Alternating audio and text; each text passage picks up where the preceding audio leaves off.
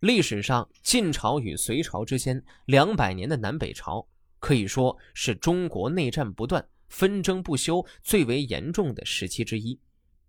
在江南以建康为中心，相继建立宋、齐、梁、陈四朝；在北方经历了北魏、东魏、西魏、北齐、北周五朝，不是外部入寇，就是重臣造反。上演了一幕幕你唱罢我登场的历史闹剧。梁天监四年，梁武帝命太尉临川王萧红率军北伐魏。北魏据守寿阳梁城，抵抗梁军的是陈伯之。陈伯之原为梁镇南将军、江州刺史。天监元年，听信离间，起兵反梁，败而降北魏。而今两军对峙，恶战在所难免。与陈伯之书就是在这样的背景下写成的一封政治性的书信。秋池和陈伯之本来都是齐朝的大臣，一个官至太中大夫，一个是冠军将军、骠骑司马。秋陈二人虽是同朝为官，却是文武相对，德行相反。也正是因为这样。才有后来与陈伯之书的产生。历来评论者都认为，陈伯之会投降，就是因为秋池写给陈伯之的这封书信。书信感人，所谓见字如晤，生息可辨。秋池在信中晓之以理，动之以情，以情感的暖流消融了对方心底的坚冰，促成了陈伯之幡然悔悟，终弃暗投明。正是这样的一封书信，撼动了八千铁甲兵。秋池叩拜陈将军足下，知您近来康健，使我不胜欢心。将军勇武为三军之首，才能杰出于当世，比气燕雀俗小的胸襟，启目鸿鹄高飞，有远大的志向。过去。曾顺应机缘而通变，遇到梁武帝那样英明的君主，建立了功勋，建立了事业，得以冠开国之号，封爵称孤，乘坐精致华丽的车舆，在广阔的地域中持毛节而统治一方，这是何等壮观呢？怎么一下子成了奔逃亡命的鲁寇？听到响箭就大腿发抖，对着毡帐弯腰屈膝，这又是何等卑劣呀！推学，您离开梁朝投靠北魏之时，并没有其他原因，仅仅因为没有在自己的内心反复审查考虑，又听信了外面流传的谣言，一时迷惑错乱，以至于到了这个地步。当今梁朝对臣下赦免罪责，而求其建功立业，不计较过失而加以任用，以赤诚之心待天下之人，使一切怀疑动摇的人都安定下来。这一切都为将军所熟知，不需要我一一细述了。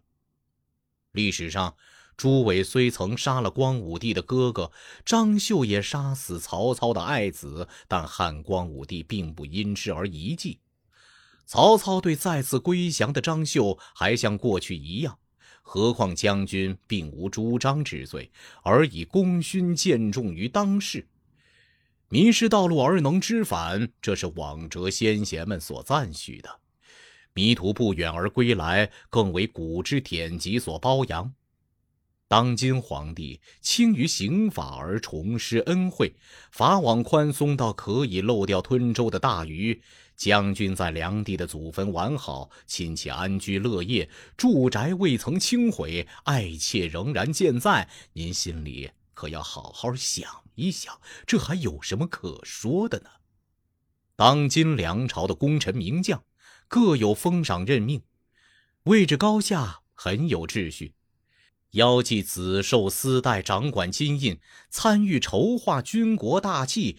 坐轻车而束毛节，身负保卫边疆的重任，并且杀白马郑重立约，功臣名将的爵位可以传给子孙。唯有您将军厚颜偷生，为拓跋族的头目魏帝奔走效劳，难道不感到可悲吗？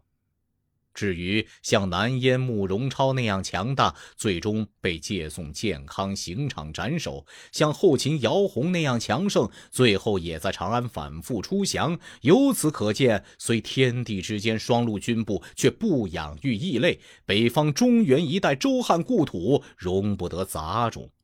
北魏假称帝号窃取中原已有很多年，饥饿多端，灾祸满盈，理应溃败灭亡。更何况。北魏统治集团昏聩狡诈，自相残杀，部落内部分崩离析，头目之间各存二心，互相猜忌。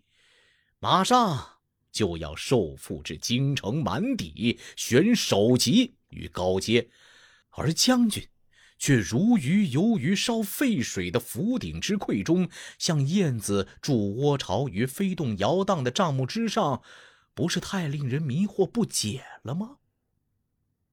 暮春三月之时，江南碧草栖盛，各色的杂花开满树丛，群鹰穿梭飞忙。看到故国军队的旗鼓，回想起往日的生活，持弓登城以望远之计，怎不令人黯然伤情？正因为如此，廉颇才可想能重为赵将；吴起临别西河，才眼泪悲伤。这是人之常情。难道唯独将军没有这种感情吗？